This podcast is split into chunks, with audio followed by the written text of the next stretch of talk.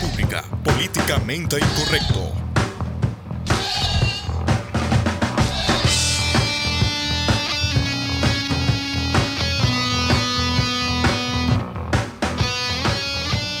Bienvenidos a La República, tu podcast favorito, un programa que le debe su nacimiento a las protestas de abril.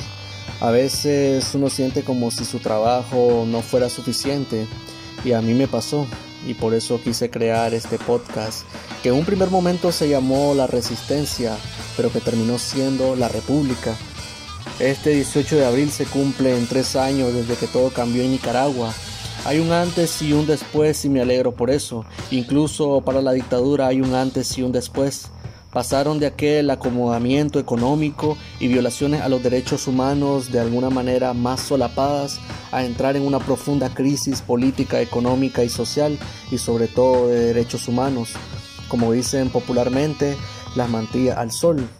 En este tercer aniversario del inicio de las protestas y también de la brutal represión, muchas personas han perdido sus vidas, sobre todo por aquellos que fueron asesinados por la dictadura por las familias y las madres de estas personas asesinadas, familiares que todavía siguen exigiendo justicia, que se investiguen los crímenes cometidos durante la represión que hasta el día de hoy es la única bandera del Frente Sandinista, la represión. Esos policías en las calles son solo una señal de debilidad.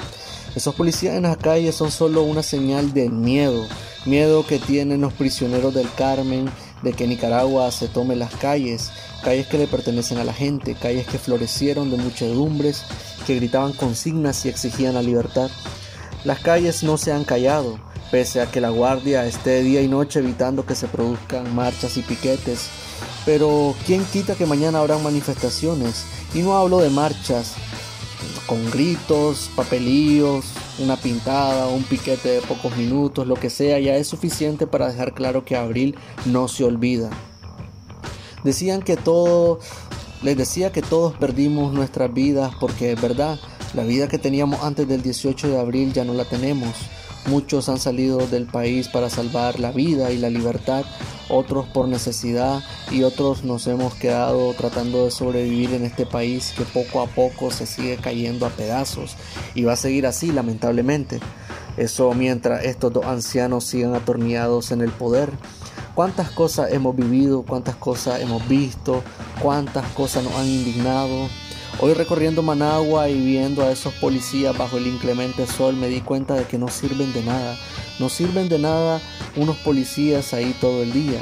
La gente en sus casas lo tiene claro. Tiene claro cuál es la salida de esta crisis. La gente en sus casas tiene claro que quiere la libertad. Las personas tienen clara cuál es la ruta. Y eso no lo va a cambiar el Frente Sandinista, por mucho que monte campañas en redes sociales y ponga sus borregos a escribir ahorita en esta transmisión o a reaccionar en cada publicación que se hace en redes sociales con algún mensaje relativo a las protestas que mañana cumplen tres años. Esta será una breve transmisión y no quiero terminarla sin antes llamar a la oposición de este país a reflexionar porque no somos perfectos, porque ninguna lucha es perfecta, pero la lucha del pueblo nicaragüense es real y es justa y necesaria, pero no le pertenece a un solo grupo de políticos, esta lucha no le pertenece a dos o tres partidos, tampoco a personas con aires de perfección y que van por ahí fachenteando sus currículum, o que van por ahí también fachenteando que en el pasado no fueron de este o de otro partido.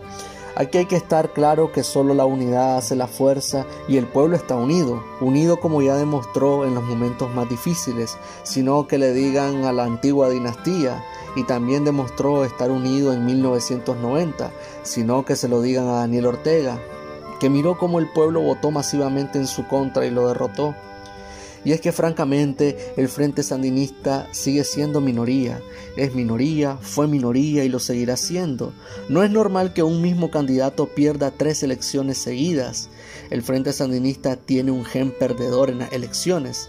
Y así es, el Frente Sandinista tiene un gen perdedor siempre y cuando sean unas elecciones verdaderas y no votaciones con mantos de falsa legitimidad.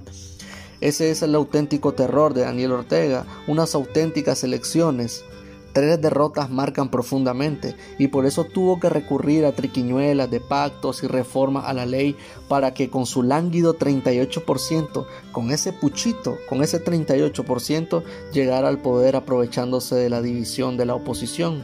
Ahí está el espejo, ahí está la historia reciente, que tomen anotaciones los opositores, la Unidad Nacional Azul y Blanco, la Alianza Cívica, los partidos políticos y grupos de la sociedad civil, y es que es más fácil dar un golpe sobre la mesa juntos que varios golpes más pequeños divididos.